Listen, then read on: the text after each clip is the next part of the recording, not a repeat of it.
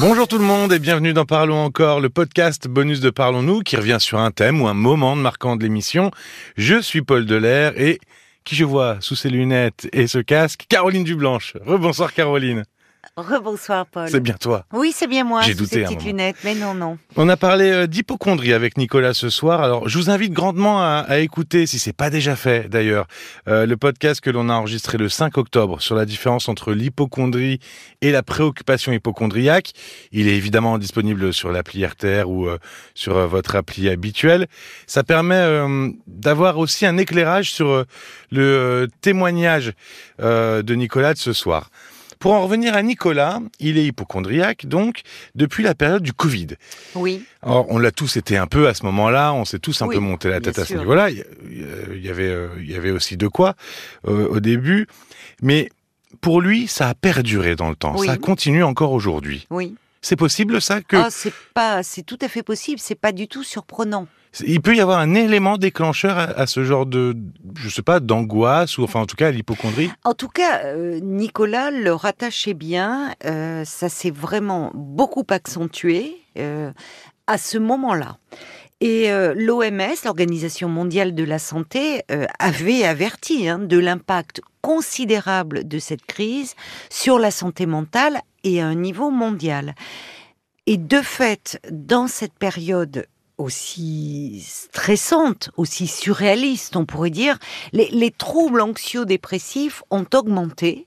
Euh, les psys ont été submergés par une demande chez des personnes qui jusque-là euh, n'y étaient pas euh, sujets. Alors, on a beaucoup parlé des jeunes qui ont été particulièrement touchés par ces troubles anxieux, par ces troubles dépressifs, mais il n'est pas étonnant que cela perdure dans le temps, parce que on- cela a beau être derrière nous. Oui, Le- c'était il y a euh, pour le début il y a trois ans et puis oui, euh, on ça a commencé à se relâcher, à reprendre à peu près une vie normale il y a euh, un an et demi, presque deux ans. oui, mais le temps psychique n'est pas celui de la vie. C'est toujours plus long, le, le, le, le temps psychique. Oui, c'est presque le temps de digérer, de de de. de- Mais oui, c'est ça. ça a été quelque chose d'une telle intensité, quelque chose euh, au fond de euh, qui, qui a tellement bouleversé tous nos repères, euh, tout notre quotidien avec le confinement, qu'il n'est pas étonnant qu'il en demeure des traces. Et je pense que Nicolas n'est pas le seul. hein.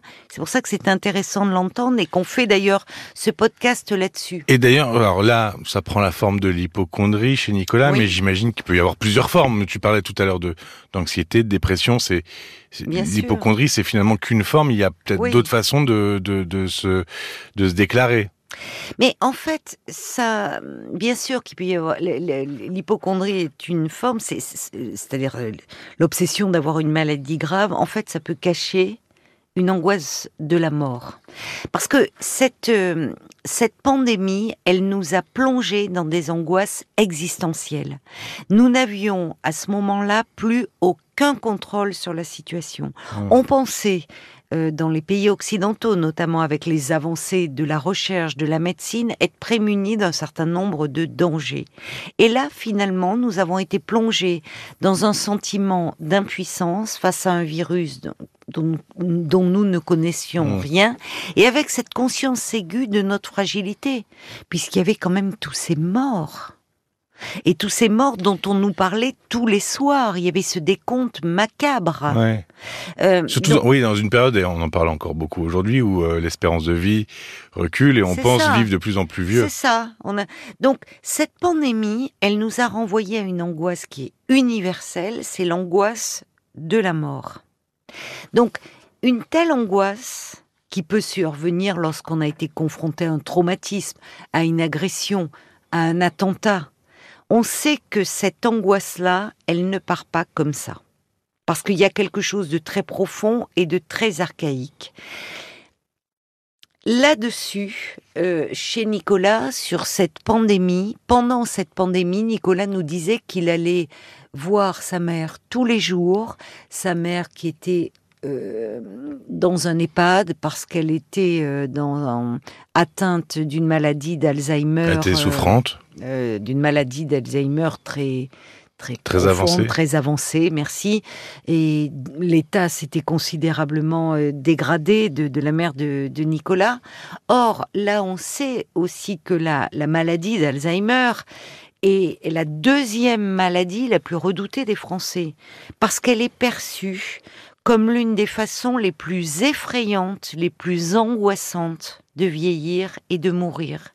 Et de fait, les maladies neurodégénératives, là où on, sait aussi que, avec les progrès de la médecine, avec les progrès de la science, on a fait reculer comme ça le spectre, là, la peur des, provoquée par certaines maladies. On sait encore, en ce qui concerne les maladies neurodégénératives, c'est-à-dire celles qui touchent le cerveau, que nous sommes encore bien démunis. Et parmi nos peurs les, les plus profondes, il y a celle de perdre sa dignité d'être humain. Et Nicolas l'a évoqué à un moment en disant la fin de vie très difficile Oui. de sa mère. Euh, L'image qu'il avait. L'image, et la- il y a quelque chose de la, de la déchéance aussi du corps. Donc, Et puis la maladie, la maladie d'Alzheimer, ça revient, enfin, ça reprend aussi cette perte de contrôle. On, ah, mais complètement. on perd Mais aussi tu as euh, raison, bien dire, sûr. une cap- la capacité de son cerveau, donc on mais- perd le contrôle. Mais oui, bien sûr. On perd le contrôle euh, de sa vie, de, de ses mouvements. Quand on voit après, la, fin, la personne est dans un état de très grande prostration. Mais le plus angoissant, c'est que on n'est plus maître de son esprit. Au point, euh, on sait à quel point c'est dur pour euh, pour les aidants, pour les enfants, quand euh, les parents qui sont atteints de cette maladie ne les reconnaissent plus. Enfin, ce sont des choses très effrayantes. Alors Nicolas nous en parlait en disant de tout ce qu'il a porté, de ces moments doux, de ces moments de bonheur, pour reprendre son expression.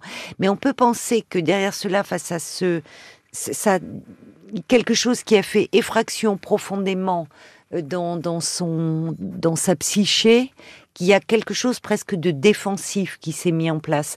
Parce qu'à un moment donné, il nous a bien dit qu'il avait très très peur de vieillir, qu'il ne supportait pas. Il a même dit quand le corps, ce corps qui finalement n'est plus le même évidemment que celui quand on approche de la soixantaine, que celui de nos 20 ans, de nos 30 ans, il a dit ce corps dégueulasse. Je, je, je, je reprends là oui, son expression parce qu'elle a un sens. Et Nicolas, qui euh, enfin avait s'exprime très bien, euh, là, ce mot-là avait un sens.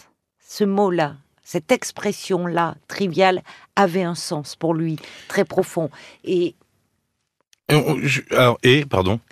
oui, non, je pense que derrière, euh, c'est-à-dire que les, les- les- la peur qui s'exprimait à travers son corps, la peur d'une maladie grave, Mhm. devait cacher des peurs beaucoup plus profondes et plus existentielles, la peur du vieillissement et la peur de la mort. Ce qu'on retrouve chez aussi beaucoup d'hypochondriaques. Malgré tout, chez Nicolas, il y a une différence hein, euh, que vous pouvez entendre dans, ce, dans le podcast. Oui, oui. Euh, oui, qui est que lui, finalement, il était euh, volontaire dans euh, le fait de, de, d'avoir- de faire une démarche, d'une thérapie, une analyse. Il n'était Mm. pas réticent à tout ça. Il était très ouvert à la dimension psychique. Alors, enfant de psy, ce qui n'est pas une raison, parce qu'il aurait pu se fermer hein, avec deux parents euh, psychiatres, psychologues et psychanalystes tous les deux. Mais très ouvert à la dimension psychique. Il ne... Il ne il n'était pas, euh, comment dire, même si son angoisse portait sur son corps, lorsqu'il consultait des médecins, la parole de ces derniers le rassurait. Là où un véritable hypochondriaque euh, d'abord n'est pas rassuré par le diagnostic du médecin et même par des examens complémentaires, pense que euh, le médecin passe à côté de quelque chose Oui, il y a une éternelle insatisfaction du diagnostic, Voilà, en il y, a, fait. il y a- il y a une éternelle inquiétude, il y a une remise en question du savoir médical. Là où Nicolas nous disait que il faisait confiance aux sachants. C'était son expression. Comme si ça dégonflait l'angoisse, en fait. Exactement. Donc euh, là, c'est, on n'est vraiment pas dans le registre de l'hypochondrie, d'autant plus que face à un hypochondriaque, les médecins, euh, au bout d'un moment, à, à court d'arguments, lorsqu'ils ont procédé à l'examen clinique, qu'ils ont fait effectuer des examens complémentaires et qu'ils ne trouvent pas de pathologie, de problème somatique, peuvent être amenés à conseiller à voir un psy. Ce que les hypochondriaques refusent. Je dis bien les véritables hypochondriaques. Parce que pour eux, le problème n'est pas d'ordre psychique, mais d'ordre somatique. C'est le corps Hmm. qui est malade, certainement pas euh, le psychisme. Et là, je ne qualifierais certainement pas, pas, de le malade. cerveau par l'intermédiaire du corps, quoi. C'est un peu Voilà, ça. c'est ça. Quand on parle de cerveau, c'est vraiment la psyché, c'est c'est l'angoisse. Être angoissé ne veut pas dire qu'on est malade euh, psychiquement. Mm. Là où Nicolas était très ouvert, entendez cela. Donc je pense que derrière, en fait, c'est on parlerait plutôt de préoccupation hypochondriaque. Et là, je renvoie, tu as bien fait de parler Ouais. au, pod- au podcast que nous avons enregistré sur l'hypochondrie. Je vous mettrai le lien en description, Plus hein, ce sera plus que simple vraiment- pour. Oui, parce qu'il nous disait, oui, mais l'hypochondrie, c'est une pathologie. Et il avait raison, Nicolas. Oui, l'hypochondrie peut être véritablement une pathologie. Mais je pense que dans le cas de Nicolas, on était plus dans l'ordre de préoccupation hypochondriaque euh, qui renvoyait à des angoisses euh, beaucoup plus profondes. Merci beaucoup, Caroline. Merci à toi, Paul. Émission écourtée ce soir hein, euh, avec le match et la victoire surtout de l'équipe de France. Donc euh, soyez pas surpris s'il y a moins de témoignages que d'habitude. Mais sur l'appli RTL, évidemment, euh, vous pouvez écouter toutes les émissions, tous les parlons encore que vous avez ratés. N'hésitez pas à traîner pour voir si un sujet vous intéresse. Et ce soir, quand même, on a eu Pierre aussi, euh, après Nicolas, qui a rencontré une femme camerounaise sur un site de rencontre. Lui, il projette d'aller s'installer là-bas, mais ses enfants sont euh, contre et pensent même qu'il est euh, peut-être malade. Euh, Parlons-nous rtl.fr si vous souhaitez participer à l'émission, si vous avez un peu peur de téléphoner pour le premier pas et nous écrire, envoyez un mail. Et puis sinon, à part ça, merci de votre écoute et à très vite. À très vite. Parlons encore. Le podcast.